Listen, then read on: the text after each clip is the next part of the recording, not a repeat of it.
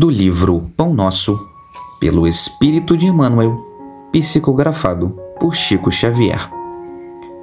Lição 42 Sempre vivos.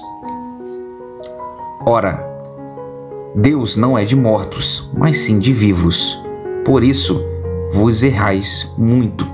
Jesus, Marcos, capítulo 12, versículo 27. Considerando as convenções estabelecidas em nosso trato com os amigos encarnados, de quando em quando nos referimos à vida espiritual utilizando a palavra morte, nessa ou naquela sentença de conversação usual. No entanto, é imprescindível entendê-la não por cessação, e sim por atividade transformadora da vida. Espiritualmente falando, apenas conheceremos um gênero temível de morte, a da consciência denegrida no mal, torturada no remorso ou paralítica nos despenhadeiros que marginam a estrada da insensatez e do crime. É chegada a época de conhecermos que todos somos vivos na criação eterna.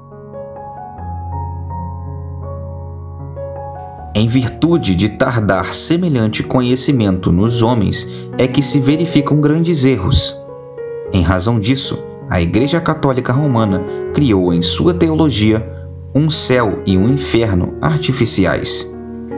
Diversas coletividades das organizações evangélicas protestantes apegam-se à letra, crentes de que o corpo, vestimenta material do espírito, ressurgirá um dia dos sepulcros, violando os princípios da natureza. E inúmeros espiritualistas nos têm como fantasmas de laboratório ou formas esvoaçantes, vagas e aéreas, errando indefinidamente. Quem passa pela sepultura prossegue trabalhando, e aqui, quanto aí, só existe desordem para os desordeiros. Na crosta da terra ou além de seus círculos, permanecemos vivos invariavelmente. Não te esqueças, pois, de que desencarnados não são magos nem adivinhos. São irmãos que continuam na luta de aprimoramento. Encontramos a morte tão somente nos caminhos do mal, onde as sombras impedem a visão gloriosa da vida.